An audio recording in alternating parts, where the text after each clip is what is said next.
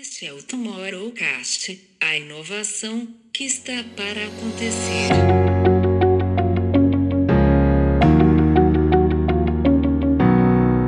Vende amigos e parentes e 50% a influenciadores digitais. Então, o influenciador digital, eu ouso dizer aqui que ele é tão importante quanto ele é considerado um amigo e parente. Por isso que eu falo que são televisões. Eles não estão fazendo um vídeo de 30 segundos, não é o TikTok. Eles estão fazendo transmissões de 8 horas, onde eles estão operando. Eu acho que o metaverso ele, ele já existe porque deu essa possibilidade e teve esse diálogo de cocriação. Eu acho que hoje a gente está no momento da cocriação, tudo que a gente falou aqui. Olá, primeiro podcast do ano 2020.2 ou 2022? Ainda estão com essa dúvida por aí? A gente está, mas agora eu acho que finalmente engrenando por aqui. Eu sou a Babi Bono. Eu sou a Camila Tabati. Eu sou o Camilo Barros. E hoje a gente está abrindo uma série aqui com um convidado muitíssimo especial. A gente terminou o ano falando sobre tendências. Infelizmente, também fui uma das pessoas aí que adoeceu com Covid, não pude estar presente, porém vacinada, está tudo bem. Vacina sim, seguimos. E agora a gente começa não só olhar para essas tendências, mas perceber quem é que está aplicando essas inovações, tendências e esse olhar de futuro na prática dentro das suas disciplinas. E como a gente aqui adora uma história e adora contar histórias, a gente está abrindo o ano com um convidado muito querido, especial, é, um amigo parceiro também de projetos, MM Isidoro, mas eu vou deixar ele se apresentar para vocês, porque o cara é produtor, é roteirista, é autor, é diretor, é um tanto de coisa, é colunista, enfim, tem projetos incríveis relacionados a ele por aí. E eu acho que ninguém é melhor do que ele mesmo para falar sobre eu não nem chamaria de mini bio, eu chamaria de uma grande apresentação aí que vai inspirar a galera também. MM, bem-vindo. Oi, gente. Primeiramente, obrigado pelo convite. Saudade de vocês, né? De ter esses papos ao vivo. Ou só ter esses papos, né? Ultimamente a gente está tendo conversas tão mais pesadas. Mas é isso, eu sou o MM Isidoro, ou Céu por registro, MM por escolha, Mamá por afeto. Vamos ver até o fim dessa conversa qual colhem. E é o que a Babi falou, assim, eu não sei muito como eu faço, mas eu sei que eu gosto de contar histórias. Então, ultimamente eu gosto de contar história da maneira que for, no formato que for, para muitas pessoas, e eu estou interessado em ampliar as pessoas que ouvem as nossas histórias. Então, por isso que é, eu faço tanta coisa em tantos lugares. Então, já fiz filme para cinema, série para TV, apresentei, dirigi, criei podcast, trabalhei em Hollywood, tra hoje trabalhando para Globo, já criei campanha, ganhei todos os de publicidade que dá para ganhar, fiz uma, já trabalhei com a futurologia no, no, no in, é, Institute for Tomorrow lá da Califórnia, então tipo, já, já fiz uma porrada de coisa aí, mas sempre nesse lugar de storytelling, porque eu acho que a gente pode ter muitos fatos, mas o que a gente compra é a mesma história, né? Então eu gosto muito de entender da onde, como a gente faz esses fatos e fatos melhores, né?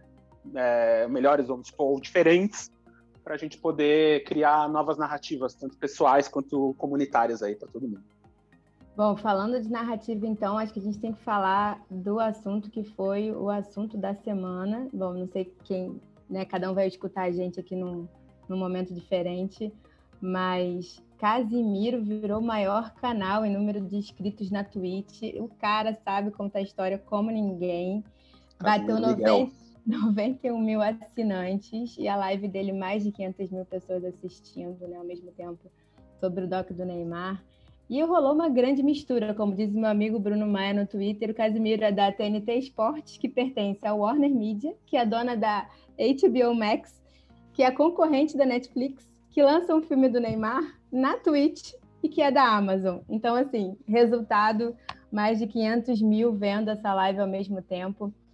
E não tá esquece que o próprio Neymar tem contrato de com o Facebook. Exatamente. E ele participou da live. O próprio Neymar, que não, ele não poderia participar de live na Twitch, ele estava lá. E aí, assim, esse conceito né, de exclusividade, de narrativa, de storytelling, a gente sabe que o conceito de exclusividade já caiu faz tempo, a gente que trabalha com conteúdo, mas ainda assim a gente vê a indústria tanto os players de conteúdo de distribuição de mídia, né, quanto os próprios criadores tentando trabalhar num modelo de mídia muito, muito exclusivo ainda. Mas será que isso vai ficar? Será que isso chega para ficar? Né? Como é que a gente está. A forma como a gente vai olhar para esse tipo de narrativa, como a gente vai negociar, criar e distribuir conteúdo, precisa acompanhar o que a gente já está vendo, né? Acho que esse, esse, esse caso que rolou essa semana é um exemplo disso. Então, marcas, plataformas de mídia, publicidade, será que a galera está realmente preparada para abraçar essa lógica do conteúdo para além do discurso? O que, que você acha? É assim, começando com o fenômeno do Casimiro, o Casimiro é um cara que acompanha há um tempo e acho que poucas vezes eu vi, não importa a mídia, alguém brincando aqui para quem é da Twitch raiz, o Norvana, sabe? É o cara que conecta todas as tribos, assim. Eu já vi pais, já, pais, assim, tipo, pessoas de 60 a mais assistindo o vídeo dele, dele reagindo à lancheira, mães, meninas fazendo, vendo ele, ele reagindo à casa, os moleques reagindo ao futebol. Ele criou um formato novo de react, com contação de história, uma parada que é muito absurda, assim, e ele é o e é louco que ele é o Faustão e a Globo e a Band e tudo numa parada só, né? Tipo, ele é apresentador com a própria network, com a própria rede, e ele rouba ou empresta o conteúdo de terceiros, então ele faz uma programação ali, e aí você vai ter o bloco família, o bloco esportes, o bloco, o bloco da sacanagem com os amigos, então é, e todo mundo assiste. Então o cara criou um formato muito absurdo e o cara é legal demais, né? Fazia tempo que eu, eu tava esperando chegar um, um influenciador que além de saber contar história ser um grande carioca contador de histórias, né? Que é um, um, um arquétipo, um grande arquétipo que existe, sim, o, o, carioca gente fina. Estamos vendo também o Pedro Scooby no Big Brother agora, né? Um cara que entrou meio cancelado e tá conquistando o coração de todo mundo, porque o cara é gente fina e conta história e é brother de todo mundo. Casimiro Miguel, ele é esse molecão, cara, que sabe contar e ele faz um rolê que eu gosto muito, que ele chama a atenção das pessoas, né? Quando a pessoa fala absurdo sobre vacina, ele puxa a orelha, ele fala, ele dá um conselho amoroso, assim, de tipo, para uma molecada que era uma molecada que estava indo para o lugar do céu, ou para um lugar, né, estava indo muito para os extremos, seja direita ou esquerda, e ele está trazendo uma conversa muito bacana, assim, de todo mundo ser melhor no lugar. Então, acho. É um otimismo em pessoa. E nesse lugar, eu acho que ele quebrou as marcas porque todo mundo quer falar com o Casimiro, todo mundo quer falar como o Casimiro, só que o próprio Casimiro ele fala em todos os lugares, porque ele faz a tweet e no mesmo dia que sai a tweet dele sai 20 vídeos no YouTube. Sai o corte no Twitter, sai. Então o Casimiro é o Casimiro porque ele está em todos os lugares. Então se você quer falar com o Casimiro, ou para o público do Casimiro, você tem que estar tá em todos os lugares. Você não vai comprar a mídia na Twitch, é só na Twitch, ou, ou o rolê do, do canal de cortes dele no, no YouTube. E é uma coisa que eu venho pregando e venho fazendo com as marcas há já algum tempo, assim. De, tipo, acho que são raros a... Eu, como um dos vários cargos que eu tenho, é ser estrategista narrativo mesmo, assim. E nenhuma estratégia que eu fiz nos últimos, eu uso dizer, 10 anos, assim, não... Não, não invoca fazer coisas em todas as mídias. Até quando eu trabalho com uma mídia específica, como foi o caso do Eu Estou, que é a minha plataforma de promoção de saúde mental, que foi uma parada que eu fiz com o Meta, né, com o antigo Facebook, com a empresa, né, com o CNPJ Facebook. A gente tinha conteúdo para estar tá em todos os lugares do próprio Facebook, né, o Instagram, o, o, o, o app Facebook, né, o Blue App lá como eles chamam, ou WhatsApp, mas também tinha coisa de Twitter, tinha coisa de blog, tinha coisa de todos, tinha, é, foi vídeo para o YouTube. Então a gente tinha que fazer. O problema é que quando bate na, na, ainda mais empresas de mídia, a gente tem sempre a conversa qualquer métrica, qualquer KPI, qual que é as paradas, e são métricas que é difícil de é, a gente ouso dizer que a gente vai falar mais disso aqui mais para frente, mas eu sou tô muito fã de Dark Social, né? Então como é que a gente usa app de é, mensageria? Como é que você calcula o uso da, das pessoas interagindo com o Casimiro no chat dele? Que virou um lugar ali onde as pessoas estão se comunicando, estão falando ali na Twitch. É tão dark social quanto a, a mensageria, o WhatsApp, Telegram, Signal, né? É, então o Casimiro é um caso, assim, porque ele está conseguindo fazer na sua boa mocice ali, comparando com outros, por exemplo, se fosse o Felipe Neto, eu acho difícil que a Netflix iria liberar alguma coisa. Se fosse o Joe Rogan, sabe, eu acho difícil o Spotify liberar para fazer alguma coisa. Mas o Neymar, com o Casimiro, com um rolê, com uma empresa que já pensa mais aberto, né, que é a Netflix. Eu, eu sempre uso a Netflix como um grande caso de, de criação de voz em redes sociais, para a criação de comunidade, né? A Netflix tem uma voz, como ela se comunica com, com as pessoas, ainda mais para esse público mais jovem e tal, esse público que está assistindo comédia romântica, adolescentes, high school, né, filme de escola, filme, filme de ação, adolescente e tal. Eles são muito bons nisso. Então, eu acho que, eu, que, que, eu, que o caso Casimiro é um caso que vai ser muito utilizado e concordo com você que empresas que abrirem a cabeça e abrirem as coisas que a métrica talvez é outra, não é um milhão de pessoas vendo, é mas é mil pessoas clicando no link ou assistindo, vai valer muito mais a pena. Porque, querendo ou não, o Casimiro fez na Grande São Paulo quase dois pontos de audiência a Rede TV não tem isso.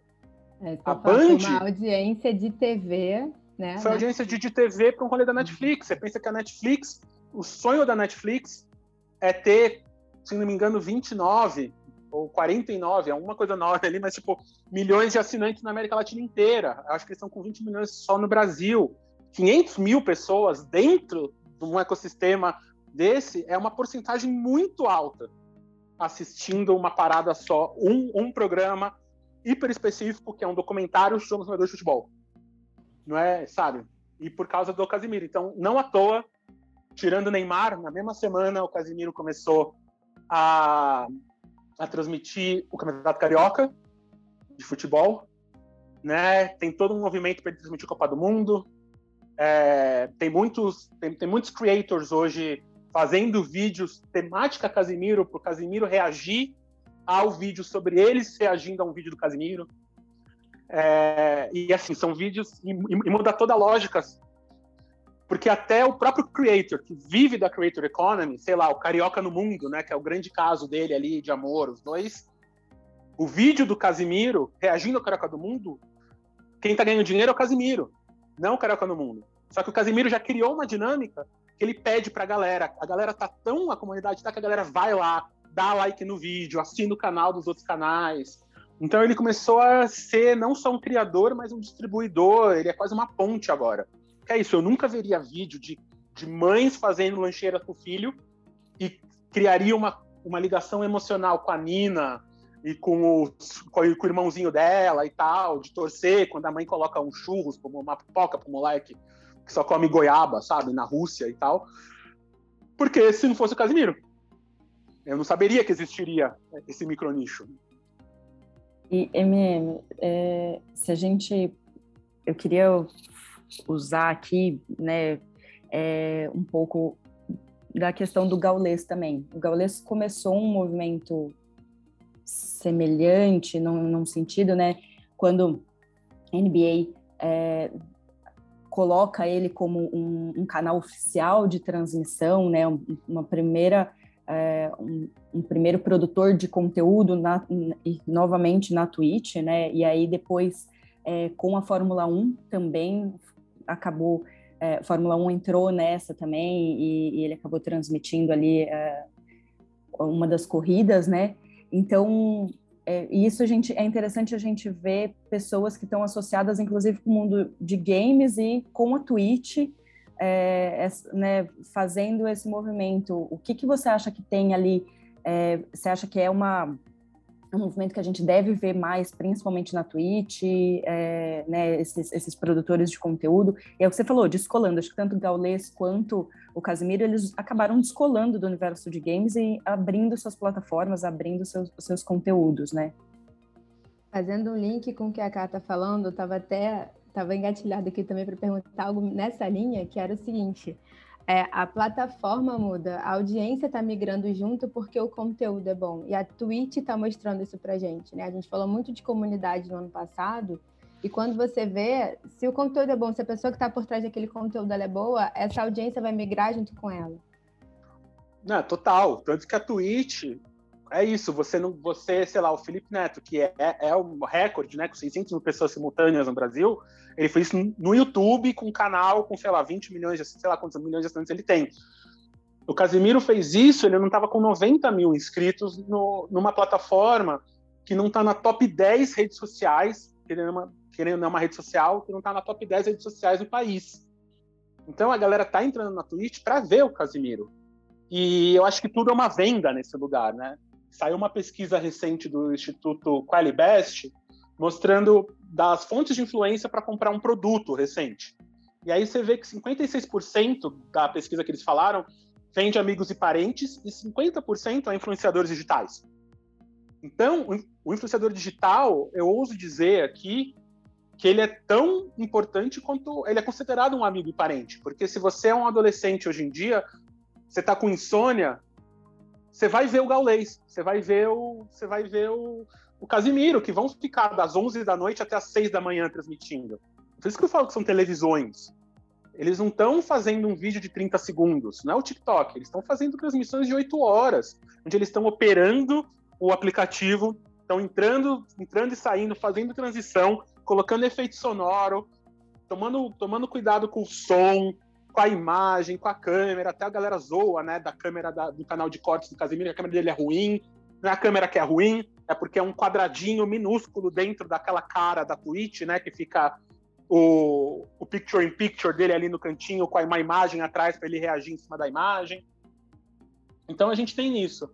E óbvio, o Casimiro está na ponta do iceberg agora de um processo que vem vindo da própria Twitch. A Twitch investiu muito ano passado, seja trazendo muito, fazendo contratos de exclusividade, né, com comediantes, a Lab Fantasma, se não me engano, a Lab TV, que foi um primeiro processo ali, foi, foi um processo da, da, da Twitch, com Emicida, com Fiote, com os rappers, é, os próprios meninos aí, né, o Gaules e o, e, e, o, e o Casimiro, de sair do rolê game e entender que a galera tá indo, igual eu falei aqui, tipo, metade da nossa intenção de compra hoje vem de um react de um, influenciador. Então, porque o conteúdo que não é mais um produto não vai ser assim? E, esse, e, e, eu sempre, eu sou muito fã de micronicho, e eu acho que tudo que você falou, Camila, vem de marcas que são nichadas. A NBA, no Brasil, é nichada. E eles a, a, a, Fórmula 1, querendo ou não, depois do Senna, ela é nichada.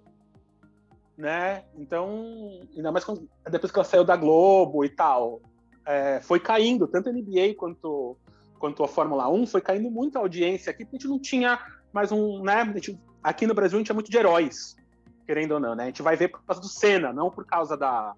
Não, não, é não por causa da Fórmula 1, a gente vai ver por causa. Por a, a NBA por causa do Jordan. Ou a gente vai ver um jogo de futebol é por causa do Neymar. Que é um influenciador. Por isso que eu acho que os influenciadores funcionam muito aqui. A gente é muito pessoal, é muito, é muito social e a gente conecta com a pessoa. Então, essa volta da NBA, essa volta da Fórmula 1, que aconteceram também quando, quando mudaram estruturas em cima, né?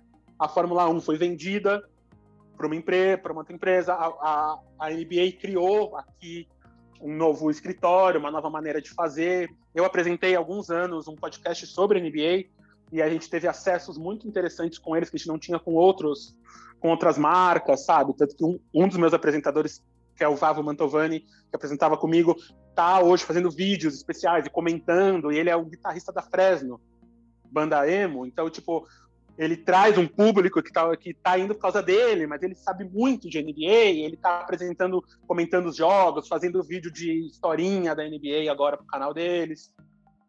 Então, a, essas marcas criaram, porque essa marca já tem é muita história. E aí você pega um gaulês, que tem uma história muito a história do Gaules eu acho bem impressionante, né? Do cara vir e, e, conquistar o famoso vencer na vida capitalista ali, né? E hoje é um dos maiores, um dos, um dos influenciadores com mais grana e mais engajamento e tal. Só que o grande público não, não conhece o cara e o cara não precisa.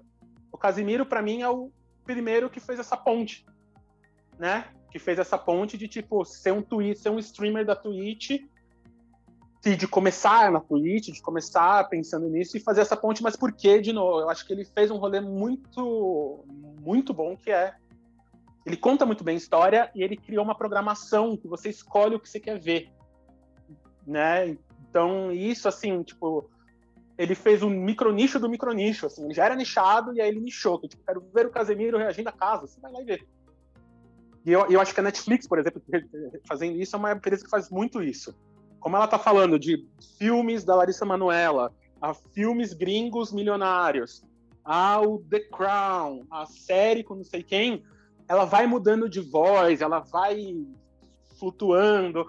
Ela tem vários canais no YouTube, né? O canal de comédia, o canal de, de, de, de, trailer, o canal de lançamento, muitos lugares ali para os públicos. Mas também, assim como o Casimiro, o plano de negócio deles é outro. O plano de negócio deles não é vender um, é fazer você continuar assinando. Então, é o bundle ali, né? Então, isso muda. Então, eu preciso fazer a possibilidade. A história da minha venda para você é pague 10 reais por mês, seja no sub do Twitch para manter o canal, ou 20 reais, sei lá quanto tá, 40 reais na Netflix, que vai ter alguma coisa que você vai gostar. Em algum momento vai ter, eu te prometo. Eu continuo pagando aqui. E, e, então é isso, de vez eu ir lá e pagar 60 reais no ingresso de cinema hoje, aqui em São Paulo já tem sala com 60, 90, 100 reais, não, eu pago 40 e vejo, até vejo que, eu, o que eu não gosto, mas vai ter uma coisa que eu gosto. Casimiro é a mesma coisa. Eu não quero, eu não quero ver o Campeonato Carioca, mas eu quero ver ele, ele é reagindo à lancheira da Nina. Então, para as marcas, Óbvio que vai ter marcas mais fáceis ou mais difíceis de fazer isso, mas as marcas têm que começar a entender que são muitos públicos, né? E, e o Jornal Nacional não está funcionando mais. A novela das nove não está funcionando mais. Quantas pessoas estão assistindo a Globo no Globoplay? Né? Estão assistindo os programas da Globo sem os 30 segundos. Sem a. Então, estou vendo depois. O próprio, o próprio é Big Brother. O sucesso do Big Brother hoje, para mim, é o mesmo sucesso do Casimiro a galera tá, tá vindo tá vindo o corte do Big Brother, não o programa. Tá vindo o corte do Big Brother na, no, no YouTube, no, no, Twitter. Estão né? mandando um corte, pô, tem grupos de Telegram que a galera fica pegando o, o screenshot do Big Brother e descrevendo o que está acontecendo como se fosse uma fotonovela. Tem grupos de Discord para acompanhar o que fica com transmissão é, 24 horas por dia a galera entra para assistir junto. Exato. Então é isso. Então, o Big, o Big Brother é isso. Então, por isso que é caro. Porque a, a, marca ali da prova do líder vai ficar contando essa história por muito tempo. Não, é, eles não estão comprando só a audiência da Globo às 9 horas da noite. Né? Eles estão comprando o, o, o, corte de ficar zoando a menina segurando o, a, o, caixotinho durante uma noite inteira ali e vai ter aquela foto porque ela parece a tiazinha e vai ter o rolê e o cara tá comendo pão e aí faz a campanha, aí faz a prova do líder que é fazer um sanduíche, aí já vira o meme, aí já tem a ressignificação do conteúdo, aí já contou outra história, né? Então o, Big Brother foi uma grande sacada, assim, tanto que é o único lugar do mundo que o Big Brother tem esse tamanho, né? Ainda, depois de 20 anos eu passei os últimos dois anos imersa nessa história de Big Brother, né? Porque, inclusive, eu trabalhei com uma das pessoas que estava no, no, BBB 2020. E aí, no do ano passado, eu também acabei tendo uns resquícios aí de estratégia em relação a isso. E eu fiz uma experiência de ficar 48 horas dentro de um fandom, de viver a vida do fandom.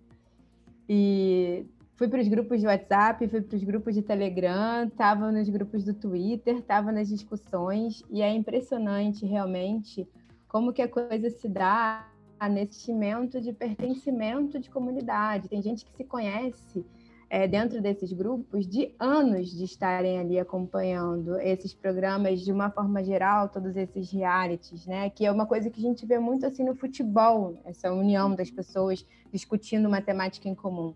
E ali no Big Brother eu vi que tinha muita gente que se relacionava, é, se, se consultava e criava estratégias mesmo para todos os movimentos que aconteciam dentro do programa, mas era uma diversão e uma sensação de se sentir pertencendo a uma comunidade, alguém que estava falando a mesma coisa que elas. E ao mesmo tempo, uma troca de poder até e de relevância, quando elas conseguiam ter uma fazer uma diferença num determinado paredão, ou ver que uma, uma determinada movimentação de uma narrativa, de um vídeo tinha chegado para todo mundo, isso trazia para essas pessoas uma sensação de coparticipação, uma sensação de estou fazendo parte disso aqui de alguma forma.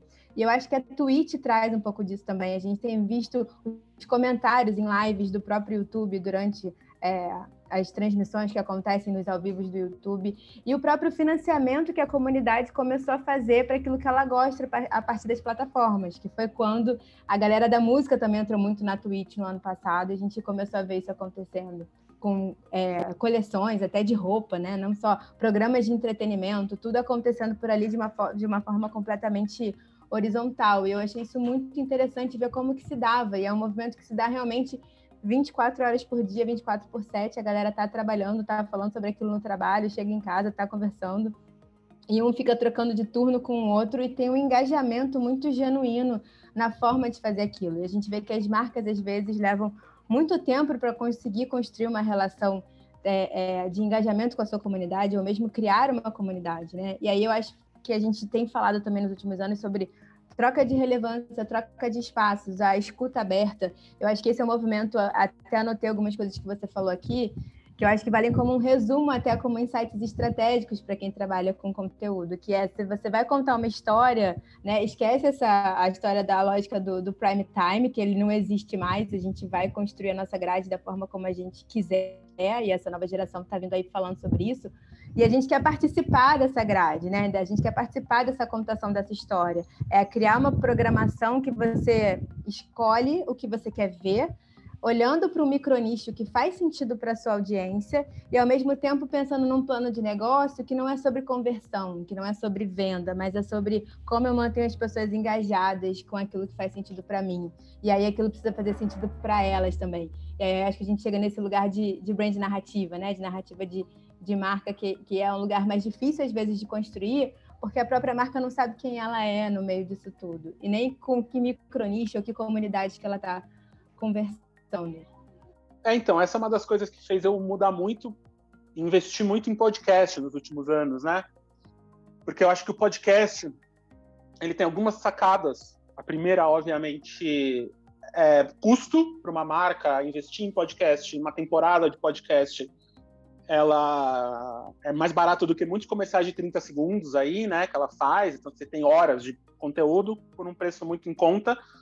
Só que o meu interesse pessoal é ajudar a marca ou ajudar esse movimento de mercado a ajudar a criar vozes, e não a voz física, a voz que vai falar, mas é um podcast, a marca tem, alguém vai estar falando pela marca durante meia hora, uma hora. Então a gente tem que desenhar esses o que, que é a marca, como a marca se comunica, como a marca fala, ela usa gíria, não usa gíria, ela, ela, é, ela é masculina, feminina, ela é os dois, com quem a gente está falando, como que acontece a história. E aí tem um rolê de confiança que a marca tem que ter comigo quando eu estou criando um podcast para ela, porque numa estrutura tradicional, vamos supor, vou fazer um comercial, vou fazer um tweet, você vai ter muitos níveis de aprovação. Num podcast de uma hora, se tiver cinco pessoas que vai ter que, que aprovem isso, são cinco horas homens de pessoas que estão com uma hora, uma hora homem muito cara. Então, muitas vezes eles têm que confiar que vai que vai rolar, né? Que vai ter que conversar. E isso ajuda, é quase um cavalo de Troia, assim. Eu acho que ajuda muito a marca dentro a entender que eles podem fazer conteúdo de marca e vai ter poucas pessoas ou criar dinâmicas ou fazer coisas para aprovar e pensar esse conteúdo nesse lugar. Então, como a, a produtora que eu, que, eu, que eu sou estrategista na, é narrativo lá ainda, que é a Ampere, a gente trabalhou muito com marcas, né? A gente fez muitas coisas para marcas, basicamente a gente não fez nenhum projeto que não seja para alguma marca. A gente tinha que pensar, seja uma 99 que vai fazer pro pro motorista de, de aplicativo, ou seja, uma Warner Media que já, já, gira, já gera conteúdo, só que ela, ela cria série, ela, ela, ela não cria um podcast de react do episódio. É outra parada, e quem está fazendo isso é o marketing, não é a produção de conteúdo. Então tem que se criar outras dinâmicas. E ao mesmo tempo eu acho que é o rolê desse que você falou, Babi, de, de de encontrar o nicho, encontrar os lugares, saber que vai ser multi, multicanal. E eu gosto também que é a chance de você estar tá no prime time da pessoa. É, eu acho que hoje o maior prime time que existe é o, é o prime time particular de cada um. O podcast é isso. Tanto que o podcast é a mídia hoje que mais converte, né? Tipo, campanhas e tal. Porque você faz um amigo. O, o, o podcast é o seu conteúdo companheiro. E para mim é a teoria do, é do canal de cortes, porque o canal, os podcasts hoje miram no corte. Porque os podcasts que a gente conhece no Brasil, no MesaCast, você senta e conversa durante horas, uma hora eles vão estar tá falando de, de refrigerante, outra hora vão estar tá falando de cerveja, outra hora vão estar tá falando de política. Eu não quero saber de política, eu quero saber de refrigerante. E aí você ouve e você deixa atrás ali, né, o som. Mas no corte, eu posso ir só no corte daquele podcast falando de, disso e vou ver. Mas tem muito podcast, tanto que hoje, hoje em dia os maiores podcasts de audiência são podcasts de fofoca, o Não Invirealize, o, o da, da Deia, o da, é o da Leila Germano, hoje tem e tal. Porque você ouve, você ouve no seu momento. E aquele podcast, aquela voz, está te fazendo uma companhia num momento seu. Seja esse momento ir para o trabalho, seja lavar louça, seja fazer ginástica, seja caminhar, você tem um companheiro. Então imagine o peso disso quando você escolhe ver um, ouvir um podcast de marca. Tipo, eu vou ouvir o podcast da HBO, eu vou ouvir o podcast da 99, e é um momento seu, você escolheu, você tem milhões de episódios de podcast para escolher e você escolheu ouvir um da marca. E aquela marca tá te acompanhando, você tá fazendo alguma coisa, pode ser que você gosta, ou que você precisa fazer e você quer fazer. Como podcast, a mídia que você consegue consumir fazendo outra coisa, né? Isso faz muito. Então, eu hackeei o próprio, eu tentei hackear o próprio sistema nesses últimos anos, fazendo isso. E também para mim, e aí isso ajuda muitos movimentos que a gente que a gente fala, que são movimentos de é desde diversidade, acessibilidade, né? Porque áudio que ainda não é a mídia mais acessível que tem em muitos lugares. Tipo o WhatsApp. Quantas vozes que não sabem ler e escrever falam com netinhos que também não sabem ler e escrever através de áudio de WhatsApp. Né? Quantas, quantas pessoas que, que, não, que, não, que veem filmes dublados ainda, que não, lê, não leem legenda. Então, esse movimento de audiolivro, esse movimento do áudio acaba facilitando e falando com muita gente, que eu acho que é o próximo grande desafio que eu vejo, assim, que é onde eu estou trabalhando agora, é esse desafio de como a gente pode falar com mais gente, como a gente pode trazer perifer as periferias, não só a periferia física, né, mas as periferias de, de lugares, de granas e tal, é a galera que não tem iPhone, a galera que não tem pós-pago, a galera que não tem banda, a galera que não tem computador em casa, né? Se 99% das casas hoje no Brasil tem internet, é porque eles têm o celular. E 99% dos celulares têm WhatsApp. Então, a internet do Brasil é o WhatsApp. Por que a gente só está investindo no YouTube? Porque a gente está criando site. Sabe? Porque a gente está gastando recurso, tempo e coisa para contar história onde as pessoas não estão. Então, acho que é um movimento ali. E aí, esses, esses movimentos de, de, de multicanal, Casimiro, Big Brother, pode estão vindo para mostrar isso, assim. Né? O como esse, esse, esse multicanal, principalmente esse multicanal em Dark Social, está muito, tá muito grande.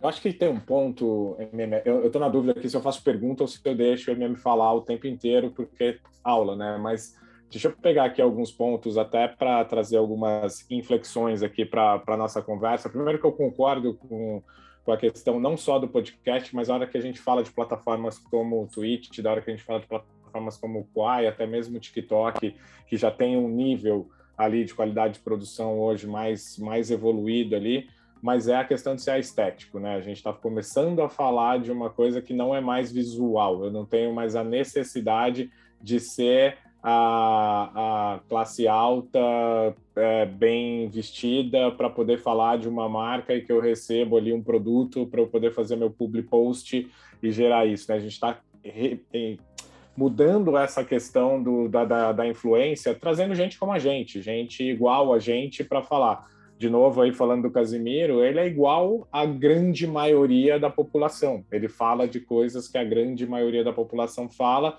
e esteticamente ele é igual à grande maioria da população e eu me vejo ali de alguma forma e é a hora que a gente fala de grandes nomes da periferia que estão crescendo e, e, e chegando é, até todo mundo é, é, a mesma coisa, quando é de mulher, de preto, de gordo, de tudo que a gente pode colocar de estereótipo que a gente sempre criticou como visual, que hoje vem sendo aí os grandes produtores de conteúdo, né? Acho que tem qualidade se a gente colocar isso, e aí isso traz, é, talvez, a hora que a gente fala de futuros, uma, uma esperança de que a gente está caminhando para algum lugar certo. Mas eu queria pegar isso e voltar no problema da marca, né? A hora que a gente tem um olhar e a relação da marca. Vocês estavam falando sobre essa questão do Casimiro e esses dias, rolando o dedo no, no Twitter, eu peguei um, um head de agência mandando público aberto ali umas 50 vezes. Casimiro, olha o seu DM, Casimiro, olha o seu DM, Casimiro, aí começou a galera, olha, o fulano quer falar com fulano, e não sei o que e tal, e colocando ali, você vê o desespero de agências e marcas em chegar naquilo que é trend, naquilo que é o momento. O Casimiro, ele não nasceu ontem. Ele já tem aí uma história sendo contada já há algum tempo, e ali tem a galera que está com ele há muito tempo e já está ali, ele vai fazendo o trabalho dele, colocando a forma que, que ele vai se desenvolvendo, e aí a gente tem mais uma galera infindável aí que faz a mesma coisa, né? Que está ali nessa, nessa relação. Mas a gente vê que as marcas só começaram a procurar agora que todo mundo começou a falar. E isso acontece, e infelizmente acontece desse jeito, e as marcas tentam ali se aproveitar de, de alguma forma. E eu, publicitário, agência, hoje orientado ali por dados na criação de conteúdo e tudo, não vejo as marcas preparadas para isso, para esse momento. Né? Então, quando a gente fala de como as marcas entram nessa conversa, é, qual é o cuidado que, que você vê, Meme, que não dá para pegar carona e falar, puta, eu vou entrar agora, vou mandar um Red Bull pro Casimiro virar à noite e tal, porque faz parte do contexto. Não é esse contexto que a gente está falando, né? Não é essa uhum. lógica direta ou será que eu mandar um iPhone para um produtor de conteúdo da periferia é, um, é a melhor é o melhor gadget que eu vou colocar na mão dele para ele produzir? Ou é melhor ele continuar produzindo com o Xiaomi e, e porque é isso, é sobre isso que a gente está falando, né? Como é que você vê a preparação das marcas em acessar é, essa galera que felizmente está aparecendo e estourando bolhas aí? Então, eu acho que as marcas, historicamente, assim, é um, é um problema do, de como o sistema está, assim, que é elas são muito mais reativas, né, a, a, do que ser, ser é do que querer é construir o caminho, elas estão reagindo ao caminho. Então, a marca tem ali o seu planejamento, o seu GPS, mas quase sempre são lugares que tem pouco espaço de manobra. Querendo ou não, as, as maiores marcas são transatlânticos, né? Que aí para estacionar, para parar, para fazer uma curva, para fazer qualquer coisa demora dias, horas.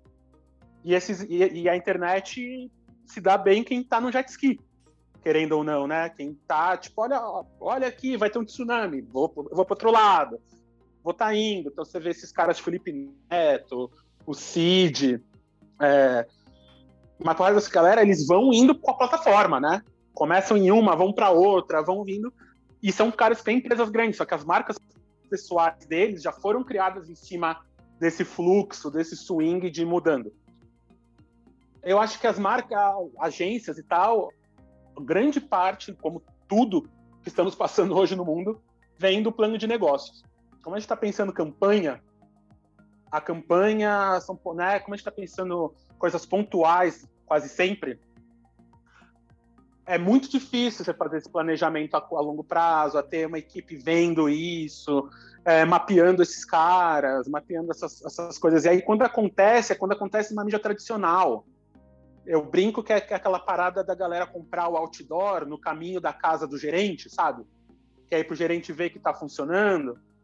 É isso, assim, é quando aparece, sabe? Tipo, quem falar um absurdo aqui, mas eu acho que tem muita gente que tá comprando comercial no Jornal Nacional e, em TV aberta, porque é onde o, o gerente vê, o cara que aprova o orçamento da conta ali é o que ele está assistindo ainda. É o cara é o cara mais velho, né? É o cara 50 mais, 60 mais, que ainda tem o hábito de sentar e ver o jornal, ver a novela, ver os jornais, né? Ver um depois do outro ali. Então a gente tem que mudar estrategicamente essas paradas. As, as, as agências acho que tem que construir, tentar ver esse esquema de isso eu trabalhar com outras empresas ou com os rolês, de ter esses insights de mercado recentes, porque, por exemplo, você falou, uma das influenciadoras, eu, eu não gosto desse termo, tá? Mas uma, uma das criadoras de conteúdo que eu mais gosto hoje em dia é a Cunha Poranga. É uma indígena de 19, 20 anos, que está no meio da aldeia dela, filha, filha de um cacique no Amazonas, e a menina tem 7 milhões de seguidores. Né? No TikTok. Então, tipo, não tem muito que você pode dar para ela. Porque ela tá lá. Então, como é, então, tipo, as questões que você vai falar com ela são outras questões. Não, é, não é a nossa questão aqui do Sudeste. Não é a nossa questão de vender mais. Porque o que ela fica feliz é comendo a larvazinha do coco. Não é comendo McDonald's. Não, é que aí, desculpa te, te, interromper, mas é exatamente isso, né? Deixou de ser estético a, a relação, deixou de ser a ah, eu vou mandar uma roupa bacana para ela fazer uma foto. Para ela, ela quer andar sem roupa, né? Ela quer estar ali desse jeito e tal, e eu acho que é isso, o assunto mudou. E, e Não, acho que as marcas têm isso. É o inspiracional o... com o aspiracional. Eu acho que a gente está numa época, a gente deve ficar, por causa do corona, questão econômica, social e tal, que a gente voltou muito pro básico. E o básico é contar a história e ficar de boas, sabe? Tipo, a gente quer, quer ficar de boas de novo. Então, quando a gente olha para o lado, e, é, e, quase é muito raro a gente olhar para o lado, que a gente está querendo prever o futuro, ver quando a gente está. A gente tem que prever muitos futuros possíveis me acontecer, né? A gente que trabalha aqui com futurologia. Mas, é, portanto, as marcas tem que estar tá muito esperta com o que está para o lado que veio antes e tem que estar um meio passo para frente. É muito difícil isso. E uma das coisas que mais muda frente no mercado é isso, num mercado que ficou, ainda mais no mercado brasileiro, vou dar um tiro no pé aqui, porque vem de família de publicitário, mas onde a estética, onde a grana, onde o tamanho da produção, a grana de mídia foi muito importante sempre. Você mudar hoje é muito difícil né? E, e, narrativamente a gente se apega a quem fala como a gente. Então você pode ter um moleque novo numa agência, mas esse moleque novo ele vai virar um VP se ele falar o que o, o que o VP que está lá, o CEO fala, é o, o CEO vai se entender. E quase sempre é um papo antigo. É um papo de faturar na mídia, de comprar pacote, de fazer não sei o quê. Então a gente volta para grana. Algum momento alguém vai ter que vir e mudar e falar e vai acontecer. Qual vai ser o momento que uma grande marca vai comprar uma, um, uma produção, vai coproduzir uma série com a Netflix, com a Amazon, vai vai vai coproduzir com a Amazon já para vender, já para ter uma loja especial, como a Amazon já fez com o seu próprio reality show, aquele reality show de moda, que ela faz o look, manda produzir o look de cada episódio e vende na própria Amazon sabe? Então, tipo, qual vai ser primeira, as primeiras marcas que vão começar a fazer isso, que vai pegar os milhões de produção de uma campanha nacional para criar uma série, para criar um documentário, para criar uma ficção até. E aí ter a loja, ter a junção, ou bancar esses streamers durante um tempo, criar um bloco especial. É... E é uma, é uma mudança de paradigma, porque as granas são diferentes sim a parada é diferente, sim, a mecânica é diferente, o número de pessoas que vai precisar. Não é um redator, é um roteirista, não é um diretor de arte foda, é uma. É um, é um diretor de produção, sabe? É um diretor de criação que sabe produzir. É uma mudança. Então, esse híbrido é isso. E olha, e pra, de novo, olha para o lado. A galera já está fazendo. Casimiro já está fazendo, Felipe Neto já está fazendo, a Magalu já está fazendo. Né? Nike, tem umas empresas gringas que já estão começando a fazer. Esse meio do caminho nosso aqui, eu, imagino, eu sinto que represa muito quando chega no, nos interlocutores, agência e produtora. Né? Porque é a gente está quebrando um modelo de negócio que está aí há 40, 50 anos. Então, o Casimiro, cara, Casimiro já, ele, ele já faturou só com sub 3, 3 milhões de reais na Twitch. Ele não vai precisar muito do que isso. Então ele já tem o público dele.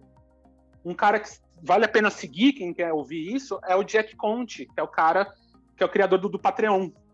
Antes de ser o criador do Patreon, ele tinha os canais dele. Ele tinha o Pamplemousse, ele tinha o Scary Pockets, ele, ele foi músico. E hoje ele cria o Patreon, que já distribuiu bilhões de dólares para creators. E muito da que a gente está falando aqui, ele como CEO de uma empresa, se não me engano, capital aberto e tal, com muito dinheiro de investidor e faturando horrores em vários países, ele faz uns vídeos incríveis falando de creator economy e tal. E como já está começando a rolar o flipping, né? Tipo, você não, eu não preciso mais ver a Globo para saber do Big Brother. Eu posso ver o Casimiro reagindo do Big Brother. Como a Globo vai, vai, vai, vai fazer isso? Eu não preciso mais assinar Netflix, querendo ou não. Eu vi um episódio da série que eu queria ver no rolê. Então, o que, que a, Netflix vai me dar? O que a Globo vai me dar para eu consumir a Globo, consumir a Netflix, comprar uma Coca-Cola, usar um Nike? Né? E é história. É, a gente voltou lá para trás a gente voltou lá lá para coisa mais básica que é, que a história. Você não compra um político, você compra a história que ele conta. Você não compra a Nike, a Lacoste, a Tommy Hilfiger porque a roupa é a melhor qualidade. É a marca, é a, é a história que você conta ao usar aquele logo. Ou que a marca te conta. E você tem, seja o luxo ou seja uma, uma narrativa de sustentabilidade hoje, diversidade né? O que aconteceu com o Spotify essa semana que a gente está gravando, de estar tá com o Joe Rogan, e o Joe Rogan falar, ser anti-vax ali, e, e, aí o Neil Young fala, e quanta gente, e, e quanta gente parou de assinar, porque a narrativa de eles bancarem um cara anti-vax não é a narrativa que a galera se inscreve. Então eles vão pro, eles vão pro, pro Tidal, eles vão para um rolê até o, eles entenderem que o Tidal é do cara do Twitter que gosta de Bitcoin, o Bitcoin suja, né, gasta muito, muita energia, e aí vai ter um vazamento, a galera vai ir, mas tipo, a galera elas estão mais presas à história do que as marcas, do que as pessoas hoje em dia, né? Então as histórias, como sempre foi. Então a gente está muito mais claro isso, com dados, com pessoas. Então eu acho que a tá tendo esse, tá tendo esse movimento. E por incrível que pareça, os, os movimentos, se você é agência, se você tá ouvindo isso, se você é agência, você é marca, você tá ficando para trás. Quem tá conseguindo fazer isso são as marcas que estão fazendo com houses, estão fazendo próprias, estão fazendo essas aquisições. Então, ver os movimentos de aquisição de Magazine Luiza, ver os movimentos de aquisição de empresa de game, de, de de cinema, os caras estão colocando para dentro criador de conteúdo, estão estão fazendo contratos de exclusividade, agências fazendo contrato de pessoas que, né, que escrevem contratos longos, é, que criam, porque eles entendem que o que vai, que está fazendo o rolê, a galera vai, vai ficar pela, pela, pela identificação e pela história que a galera conta. MM, e aí a gente está falando disso que eu acho que é, é todo, toda uma narrativa incrível, né, do, do, do, potencial que a gente que a gente tem. É, só que do outro lado, e é um, um, lado que você também discute muito, a gente tem uma questão da saúde mental, né? Eu acho que isso, é, todo este novo universo e, e a possibilidade, né, de você se tornar um produtor de conteúdo, um influenciador, ou, né, é, de, de ter uma outra forma de de fonte de, de renda, né, de expressão, de crescimento, é, virar um gamer, um, um streamer, enfim, a gente abriu aí um leque infinito de, de carreiras que hoje são possíveis é, voltadas para o ambiente das redes sociais, mas isso também traz uma questão que é, é de realmente de saúde mental, da gente estar tá exposto o tempo inteiro a essas redes, de estar tá é, sendo impactado o tempo inteiro, de consumir muito mais, né? A quantidade de horas que a gente consome, aquilo que a gente estava falando. Não é mais a novela, não é mais o Jornal Nacional, você consome o que você quiser, a hora que você quiser, pelo seu celular. Então, relevância de, a gente estava falando de relevância de Big Brother pelo Globoplay, o quanto as pessoas assistem esses vídeos curtos, é, do Casimiro, do, do Big Brother, de outros, enfim, é, outros produtores de conteúdo. E aí a gente recebe essa enxurrada aí de, de coisas que estão acontecendo, é, que estão acontecendo no Twitter, que estão acontecendo é, em todas as redes, e vai criando cada vez mais essa ansiedade de você estar tá conectado, de você estar tá acompanhando, e também de, você, de quem é você na rede social, né? Porque é isso, a rede social virou uma vitrine nossa de, das nossas opiniões, da nossa estética, é, dos núcleos com os quais a gente conversa e aonde a gente conversa. E, por outro lado, um impacto gigante é, na, enfim, né, na, na, nossa saúde mental e queria escutar um pouquinho você falar sobre isso, que eu sei que você discute muito é, isso na nossa sociedade hoje. É, então, eu acho que a gente está. Muitos dos problemas que a gente está tendo aqui, eu acho que está sendo em inglês sem a palavra reckoning, né? Que aqui em português não tem tanto uma tradução. Mas é essa parada da gente, tá, está tendo que enfrentar mudanças estruturais da, de tudo, da, da sociedade, da, do, do mercado, de tudo. E eu tive sorte de entre os meus 15 e meus 30 anos, eu trabalhei, eu quase nunca viajei de férias, e eu vou, isso vai entender por que eu vou falar tudo isso. Mas eu trabalhei em todos os continentes do mundo, assim. Só não filmei na Antártida, só não, só não fiz projetos na Antártida até agora. Quase fiz uns dois anos atrás, mas por motivos de quem está em Brasília, eu óbvio que não aceitei, mas quase rolou. E tem uma coisa dessa diferença Ocidente-Oriente, que eu trago muito, eu acho que é um problema que a gente tem aqui, que aqui é muito imediatista, né? Aqui a gente olha, é, eu vou pegar o caso da medicina. Aqui a gente olha, você torce, por exemplo, eu tenho um problema no ombro.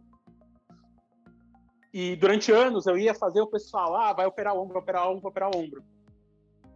Eu achei médicos orientais, tanto lá na China quanto aqui, que eles descobriram que o problema do meu ombro é porque eu piso errado. O problema do meu ombro é meu pé. Então eu tenho que consertar o pé para não sentir dor no ombro eu ia operar o ombro e, ia, e eu ia, daqui a um tempo ia sentir dor de novo. Porque o meu, eu, eu piso errado. Então você vê o todo. A saúde mental e a saúde física, para mim, durante muitos anos, teve essa diferença. Né? Esse, o, o grinding, você ter que produzir, fazer, principalmente a gente que imita muito os americanos e os europeus, a gente não teve a história deles. A gente não teve a história do pós-guerra, a gente não teve nossas economias destruídas, a gente não tem invernos rigorosos, que você tem que trabalhar muito durante o verão e a primavera. A gente não tem essa história, é, a gente não teve que criar uma nação do zero nos últimos 100 anos, sabe? A gente não teve o, o Global South, principalmente, né? Aqui, Brasil, África e tal, o continente africano, né? Como um todo. Mas aqui a gente comprou essa ideia comprou essa ideia. Então a gente não para, a gente não para e a gente foca no físico, ah, bem de saúde, tô bem não sei o quê, mas não foca na cabeça, tá sendo que é uma coisa só, né?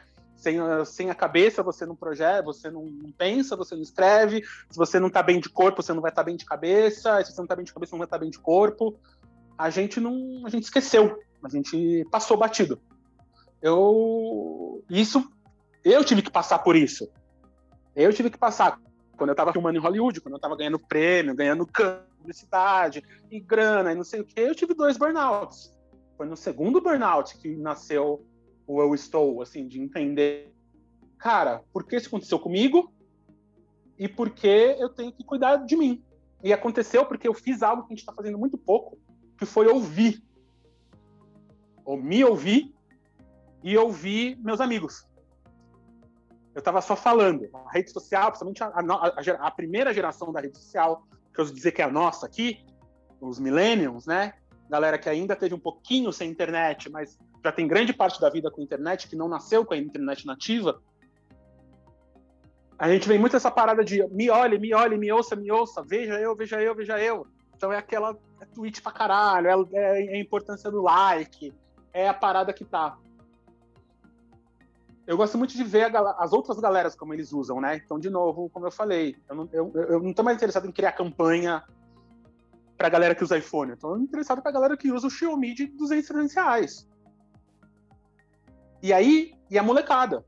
Galera, e a molecada, eles já nasceram na internet. Presta atenção, a galera já, já não tá pondo muita foto deles no avatar. A galera já não tá. Tem um, tem um movimento que eu acho incrível, que é o movimento dos finstas, que é os fake Instagrams. Então, a galera já tá entendendo que você, assim como na vida, você na vida real, a internet também é vida real, você tem figuras múltiplas, né? Então você tem o Instagram de trabalho, você tem o Instagram do crush, você tem o, é o Instagram de família. Então, se você quer postar aquela foto sexy para ganhar biscoito e, e chavecar alguém, não é necessariamente a foto que sua avó tem que ver, sabe? Assim como na balada, sua avó não vai estar lá vendo o que você faz. É sua mãe. E assim o seu gerente de trabalho também não. Então a galera tá criando Instagrams e contas paralelas. Eles já têm uma outra relação isso eu acho que é saúde mental, é você entender seus limites, o que você não quer falar. E um dos grandes momentos é o diálogo. Eu acho que muitas das coisas que a gente não está tendo é diálogo, principalmente homens. Homens nunca conversaram sobre estou bem, estou mal, estou sentindo, ainda mais homens que nasceram no século XX, homens que têm que trabalhar, bancar família, e fazer o rolê, e, é, é, né, e trazer.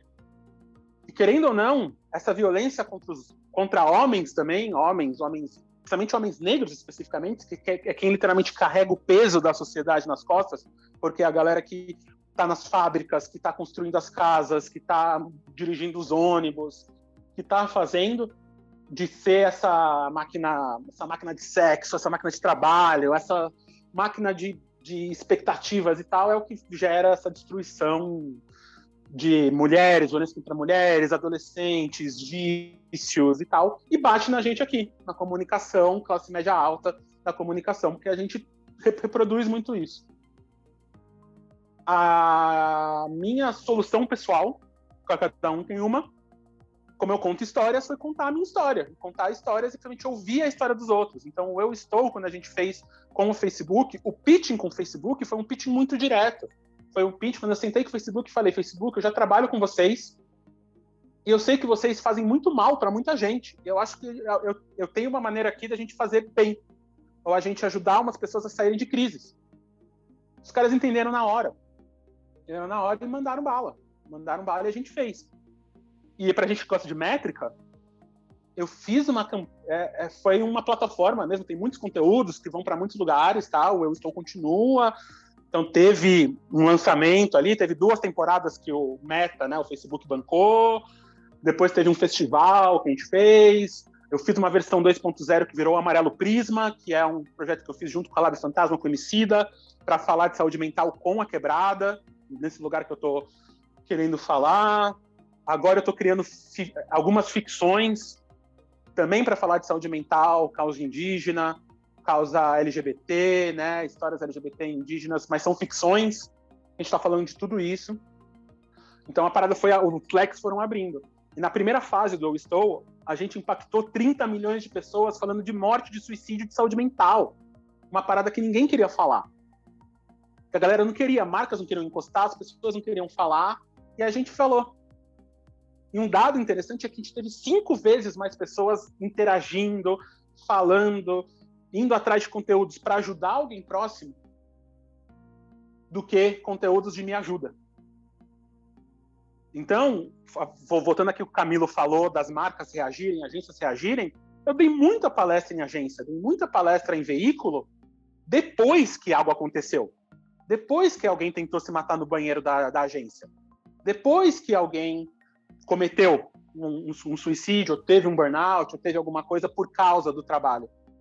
Não antes. Porque a galera não estava conversando. Ou que estava conversando estava com medo de falar com o chefe, estava com medo de falar com o amigo, estava com medo de falar para tais lugares.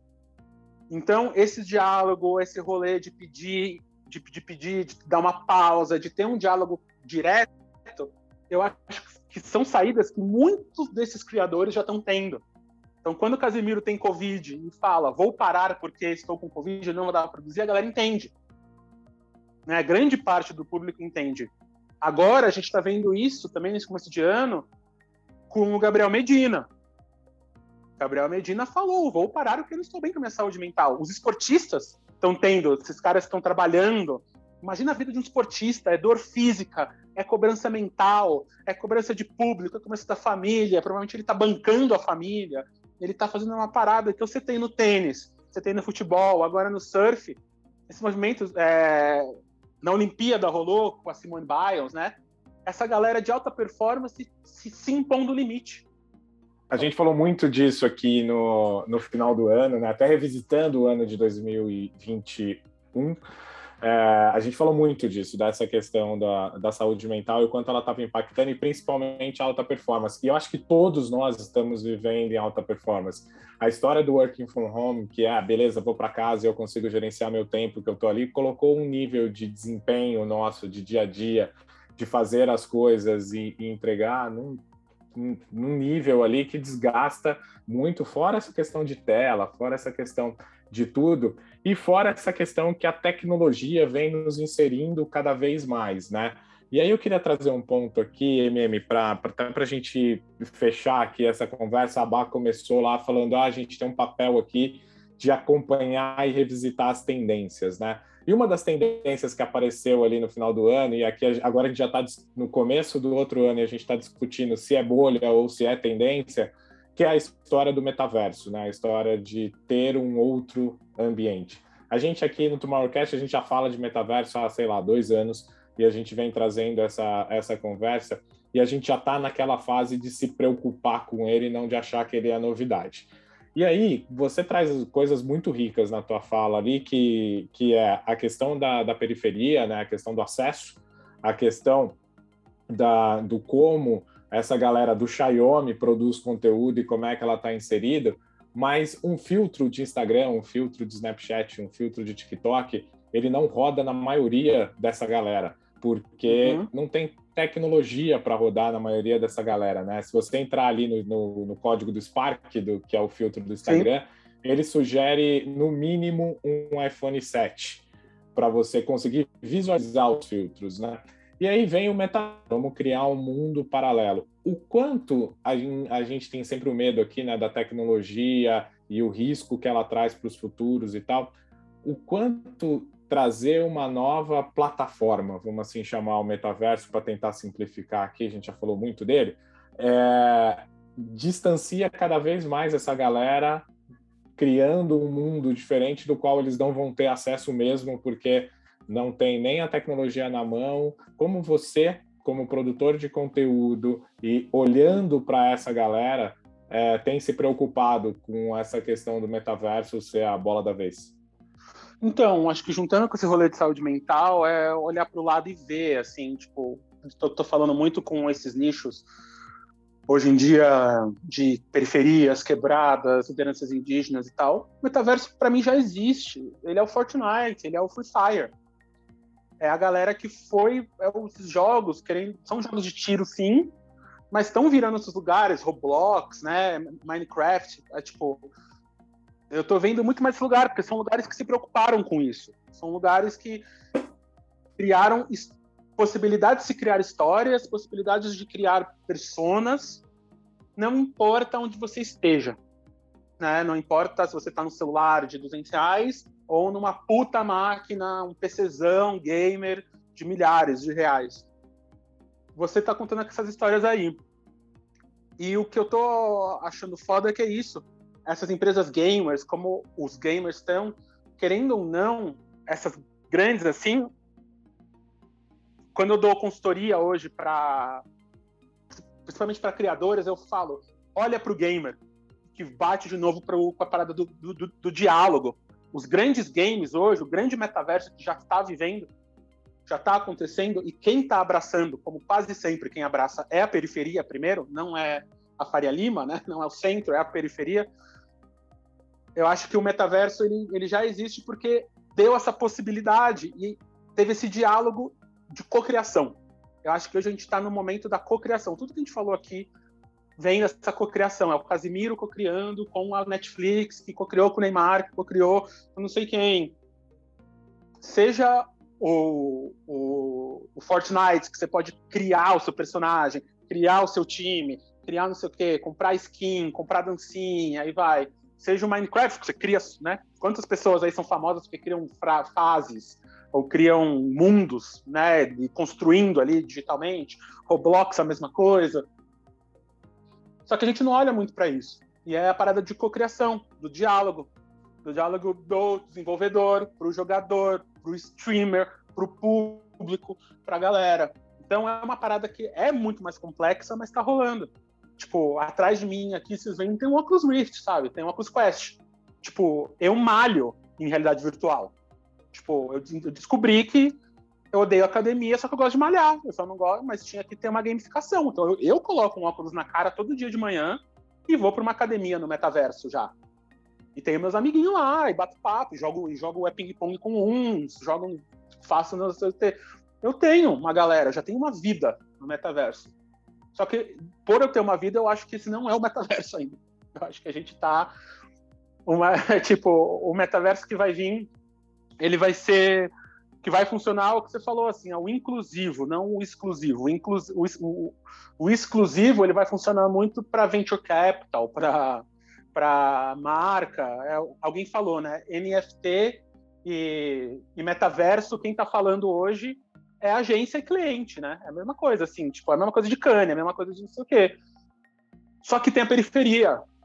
Eu falo com, por exemplo, eu falo com uma galera, eu, eu, eu, eu colaboro com uma galera que já está resolvendo, uma galera da Argentina, que já está resolvendo uma parada em criptomoeda de renda básica universal. Você se registra numa, com a sua cara, você pode se chama UBI, chama Proof of Humanity o programa. Você se registra, põe uma foto, põe um videozinho seu, paga lá, tem, a, tem até um pool de pessoas que pagam para você registrar, porque tem os FIIs lá da, da blockchain, e eles te dão uma moeda que vale 10 centavos de dólar hoje para cada hora que você está vivo. Então, se você colocar 50 centavos por hora, né, vai dar o quê? 10 reais por dia. 12 reais por dia. Você pega em um mês, cara, é uma cesta básica. Os caras já resolveram. E como é no blockchain, eu posso usar isso como, como, como um login para outros sites, para comprovar que eu sou um humano. Como isso conecta no blockchain? Como isso conecta no metaverso? Como isso conecta? E quem está usando isso? Cubano, é, é venezuelano, iraniano, é, a galera do Afeganistão. Uma galera que já não tem economia, que não tem banco, que não tem coisa. Então, tipo, a gente vê esses macros, tipo, a gente vê o, o Beeple que vendeu o NFT dele por 70 milhões de dólares. A gente vê o óculos que custa 500 dólares para comprar, mas a gente não está vendo a galera, a gente não está discutindo a galera que está ganhando 10 centavos por hora que está vivo no, no mundo cripto, ou a galera do, ou essa galera que está saindo da pobreza porque está jogando Free Fire no celular de, de, de é, 300 reais, né? Então tem muitos casos de sucesso em muitos metaversos, em muitos lugares. E isso en, en, encaixa em tudo que a gente falou, assim, porque essa galera está saindo da saúde mental, está tendo amigos, está indo para centros, está criando comunidades, está tá tendo um movimento enorme de favelas e de comunidades que a galera não está mais saindo da comunidade, porque não precisa mais sair da comunidade, eu não tenho mais que sair para ir para o centro. Eu posso reformar a minha comunidade porque chegou em mim a internet. O que a Gerando Falcões está fazendo na, no, no, projeto dela do Favela 3D, que é a favela digna, digital e desenvolvida, vai ser uma, uma, uma favela que no interior de São Paulo que eles estão reconstruindo zero, com energia limpa, com energia solar, com internet para todo mundo, com, com praça, teve todo um estudo ali, eles já estão com mais três, quatro favelas para fazer. Custa milhões de reais? Custa. Mas eles não estão construindo um conjunto habitacional. Eles estão construindo uma infraestrutura, quase um, um API, para ajudar a acabar com a pobreza. E não é acabar com a favela. Eu gosto muito isso. Que eles falam, não é acabar com a favela, a favela é do caralho. A favela é um caldeirão. A favela é preta, é latina, é mulher, é homem, é trans, é gay, é foda. A gente tem que acabar com a pobreza da favela. Mas antes da gente chegar em Marte, a gente precisa acabar com a pobreza da favela. É, é sobre isso, né? Que... É isso. Então, o metaverso é isso. Assim, pra gente, É, pra gente que tá nesse lugar, vale a pena colocar milhões no metaverso e comprar NFT. Cara, às vezes vale, a gente vai estar. Tá... Eu, eu gosto muito de estudar cripto, gosto muito de estudar metaverso, já tive empresa de game, falo com meus amigos de empresa de game ainda. Cara, é o novo ouro, é a nova prata. É legal. Mas só que a gente tá. É só estudar a periferia. Estuda a periferia, assim, vê o que a periferia está fazendo, porque os grandes casos de estudo de metaverso, de cripto, de NFT, tá vindo da periferia. Eu queria dividir, poder dividir essa nossa conversa em muitos outros capítulos, porque eu acho que a gente tem muita coisa para falar e a gente tem muito assunto e nada mais é tudo que a gente está falando aqui sobre como a gente criar identidade, contar histórias, né? O metaverso para mim, assim, na minha concepção também é muito sobre esse esse momento no tempo aí que a gente vai começar a criar identidades onde a nossa vida digital vai ser tão como mais importante que a nossa vida física, que a gente vai transpor, né, já está transpondo, isso não é de agora, já tem 20 anos aí, desde que a internet veio se dando, a gente já está vivendo esse metaverso, e agora cada vez mais, então partes importantes da nossa vida estarão é, nesse ambiente digital, tudo vai formando a nossa identidade e as coisas que a gente quer e que a gente acredita. E é claro que desigualdade social também vai existir se a gente continuar replicando os mesmos modelos e os mesmos formatos. Então, bom, para a gente começar a encerrar, infelizmente, é, a gente precisa encerrar essa conversa, mas já fica aqui o convite para a MM para a gente fazer um outro papo só sobre metaverso, que eu acho que pode ser super legal a gente continuar essa, essa, essa história, porque também é sobre storytelling, também é, é, é, sobre comunidade, também a construção de narrativa e autenticidade. Então, acho que tem muita coisa que a gente pode falar sobre isso. E eu quero deixar uns dois insights aqui em cima do que a gente falou agora, mais para esse trecho final aqui do, do podcast, só como curiosidade para vocês terem aí. Quando a gente falou muito sobre storytelling fora desse eixo do iPhone, só para a gente ter na cabeça em 2020 a venda de smartphones cresceu muito durante a pandemia, mas principalmente nas classes C e D, a galera trocou muito de celular durante a pandemia. E não foi né, para aparelhos que o próprio MM falou, não é sobre não é sobre iPhone, é sobre Xiaomi, é sobre Samsung, é sobre Motorola. E o device também diz muito sobre o comportamento, pacote de dados. A gente também já falou sobre isso no episódio aqui quando a gente falou de branded content, de brand entertainment, de onde a gente tem que jogar esse storytelling pensando muito nessa nessa plataforma e, e qual é o comportamento que a galera está tendo nesses, nesses ambientes. E finalizar também falando um pouquinho sobre a gente nunca teve tantas buscas sobre o termo saúde mental no Google no mundo todo, isso dado do próprio Google, do relatório que eles soltaram aí sobre as buscas é, que mais aconteceram, tanto no Brasil quanto no mundo inteiro. E como curiosidade, no Brasil, São Paulo é a cidade que bateu recordes de pesquisa sobre o assunto, de acordo com esse relatório do que foi mais gulgado pelas pessoas aí no ano de 2021. Ou seja, vamos continuar produzindo muitas histórias, mas para quem, para onde, a qual custo e para o quê? Então, eu queria deixar muito essa, essa provocação para a gente fazer esse, esse fechamento de conversa e agradecer o MM, agradecer a todo mundo que está ouvindo a gente aí. E é isso. Não, e só te complementando, Babi, uma coisa que eu falo muito com os meus. Eu falo muito história, inspiração, aspiração e tal. Só que tem a vida real, tem a faturamento, tem a parada, as agências, as marcas e tal. Tem um ano passado a CUFA fez um estudo que de, dos 210 milhões de brasileiros, 108 milhões são mulheres, 165 milhões são da periferia, CDE, 118 milhões são negros, 15 milhões são homossexuais e 12 milhões são PCD. Isso, colocando em porcentagem, quer dizer que 80% dessa galera é o Brasil. Então, 80% da intenção de compra do Brasil não é branco, não usa iPhone, não está no centro, não está nas grandes cidades, não está nesses lugares. Então, não falar com essa galera quer dizer que você pode estar tá jogando 80% do seu público consumidor fora. Então, você não está fazendo uma série, não está fazendo um produto, não está criando campanha para WhatsApp, para Dark Social, para sei lá o que que você vai fazer aí, é jogar dinheiro no lixo.